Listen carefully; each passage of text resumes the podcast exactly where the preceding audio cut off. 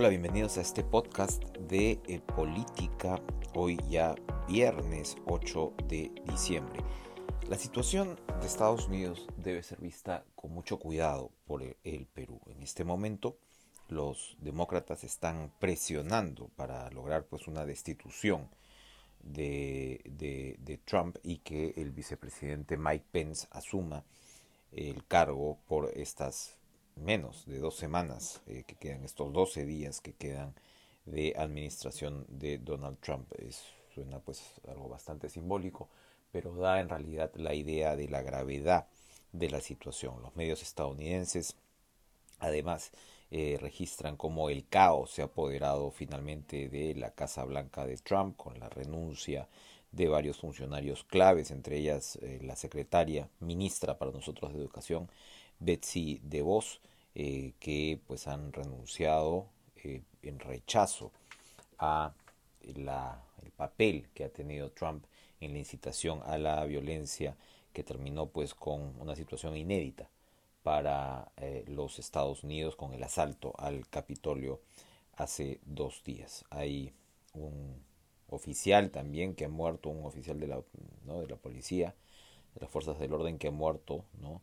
después del ataque de la turba. Así que gravísima la situación, pero al mismo tiempo, al mismo tiempo, lo que se observa en Estados Unidos es cómo una democracia ha sido llevada al límite, nada menos que por el propio presidente de la República, y la democracia es capaz de defenderse. En este caso, lo que ha ocurrido ya en este último tramo, más allá, o mejor dicho, en el contexto de todo lo que Trump ha representado en términos de división, polarización y, por supuesto pues eh, el, apoyo implícito a un movimiento tan despreciable como el de la supremacía blanca, a todo eso eh, en realidad lo que ha tenido su último capítulo ha sido con eh, la oposición, la resistencia de Trump a conceder la victoria a Biden. ¿No le suena familiar?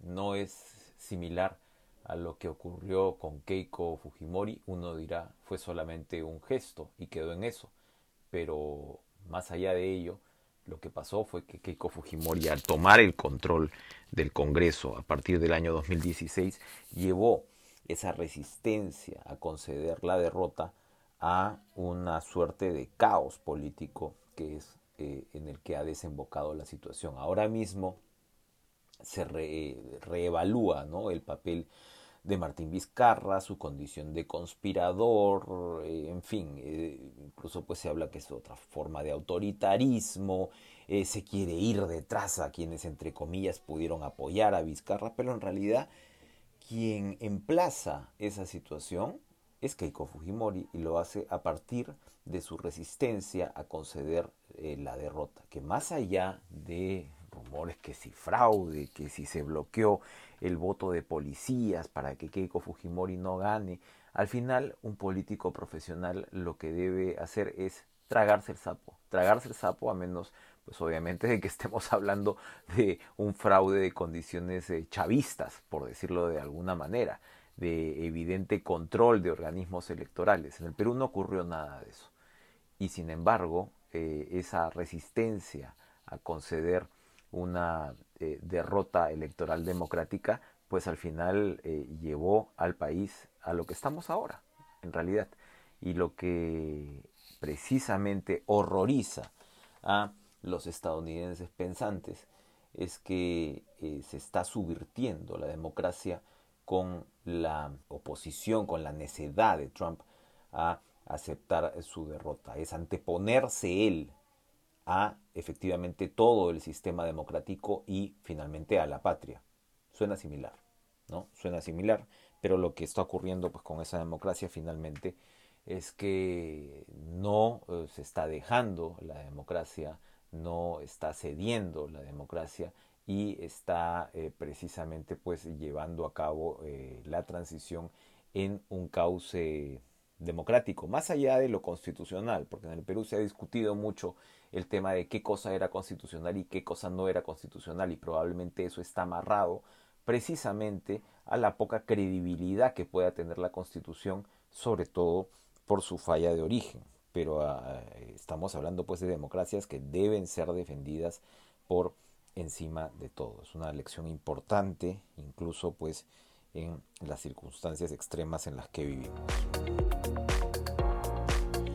A propósito de esto, Julio Guzmán del Partido Morado presentó finalmente a sus candidatos eh, el día de ayer, a sus candidatos al Congreso. Esto ha sido muy comentado, ¿no? Eh, por el tema del ómnibus que ha manejado, que si tenía permiso, que si la empresa que contrató eh, tenía tantas multas pendientes, en fin, todo el anecdotario de las redes que tiene que ver pues con este tipo de presentaciones y cómo las tortillas pues se voltean rápidamente. Pero, pero, eh, Guzmán lo que ha propuesto, además de eh, reiterar que denunciará a los 105 congresistas que considera golpistas, es decir, a los que vacaron a Martín Vizcarra, hablando de la secuencia que estábamos estableciendo hace algunos minutos, pues él señala que sí, que se necesita una nueva constitución. ¿Qué es lo que dice Guzmán?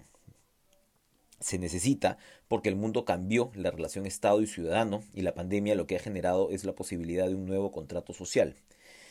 Otra razón, dice, es porque nuestra actual constitución tiene demasiados vacíos para que gente como los golpistas hagan lo que se les dé la gana e interpreten la ley como se les dé la gana. Pero bueno, lo que él está señalando es que esta constitución eh, se daría en el tercer año de su mandato.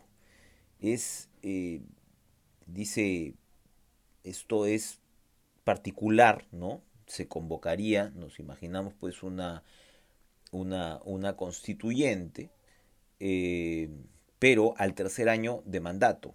Habría que ver cómo va a funcionar esto, porque lo que estamos eh, viendo eh, es que un gobierno en el Perú, pues al tercer año está más o menos con la lengua muy cerca del suelo. Y eso no sabemos si es que en el caso de Guzmán va a ser diferente. Pero bueno, insiste entonces en esta figura y el debate continúa. Ahora hay una encuesta de Ipsos eh, que es eh, bastante particular en el sentido que hay una mayoría, más de la tercera parte, el 33% de la población, considera que la forma de una nueva constitución tendría que ir por el lado de propuestas del Ejecutivo, propuestas del presidente de la República que sean eh, legitimadas en un referéndum, que sean votadas en un referéndum para aprobar una nueva constitución. Bastante particular, porque claro, habla pobre, pobremente de todas maneras de nuestros mecanismos democráticos, pero por otro lado habla con mucho más fuerza de la desconfianza que hay frente a que una institución como el Congreso, sea este, sea el que se elija después, vaya a ser el responsable de elaborar la nueva constitución.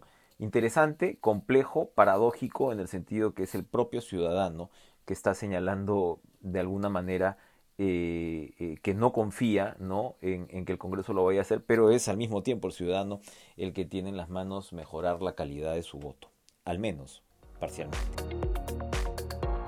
Bueno, y el gobierno descarta retroceder en la reactivación económica.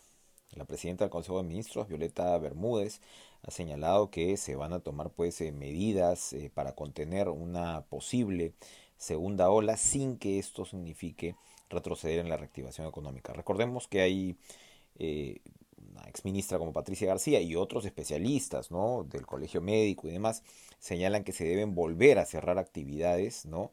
Eh, para evitar eh, o para contener esta segunda ola. Se habla pues de un rebrote, se habla que la segunda ola ya está aquí. Estamos viendo un incremento, ¿no? Incremento todavía controlado, pero ahí está, ¿no? De casos alrededor de 1.500 casos ¿no? diagnosticados diariamente, como hemos eh, repetido en este espacio, todavía lejos de lo que está pasando en otros países como Colombia, Argentina, incluso en niveles relativos, pero hay eh, pues eh, un temor muy grande porque esto ocurra. Ahora, conversaba con la ministra de, de Comercio Exterior y Turismo, la señora Claudia Cornejo, y ella, bueno, reconocía que el sector turismo, que de un millón y medio de empleos, se ha reducido a 700 mil o así cerró el año y 700 mil pues empleos que están en una condición mucho más precaria. Ese es un ejemplo, digamos, de lo que está ocurriendo con la economía y el impacto que la pandemia sigue teniendo todavía en la economía. Recordemos en un país en el cual el nivel pues de red de protección social es eh, muy muy muy por debajo, ¿no? de lo que de lo que ocurre o de lo que tiene otros países y esto además, ¿no? En medio pues de una recaudación tributaria que en el Perú tradicionalmente en los últimos años ha sido alrededor del 14% por debajo, 14% del PBI por debajo de lo que recaudan otros países en América Latina y muchísimo por debajo, prácticamente la tercera parte de lo que recaudan los países de la OCDE. En ese sentido se inscribe ¿no? la controversia en torno a la decisión de SUNAT de poder tener, contar con la información de quienes tengan cuentas por eh, más de 10 mil soles. Hay un debate ahí de si el umbral es muy bajo, pero de todas maneras el, grado de evasión de impuesto a la renta que alcanza casi pues el 60% hace para SUNAT pues necesario de todas maneras ajustar eh, las cuentas de todo esto. Y siempre se dice, bueno, ¿y el informal? Pues sí, es parte del problema, es parte de una problemática realmente compleja que tiene el Perú, donde es el formal el que paga impuestos, el informal no paga impuestos, pero incluso el formal en general busca y encuentra maneras de evadir ese pago de impuestos en un porcentaje importante, por más que muchos nos sintamos acogotados por la SUNAT, esa es la realidad. Y esa es la realidad que va a tener que enfrentar el país en los próximos años. Gracias, gracias por escuchar este podcast hoy. Tengan un excelente fin de semana y nos reencontramos el lunes. Adiós.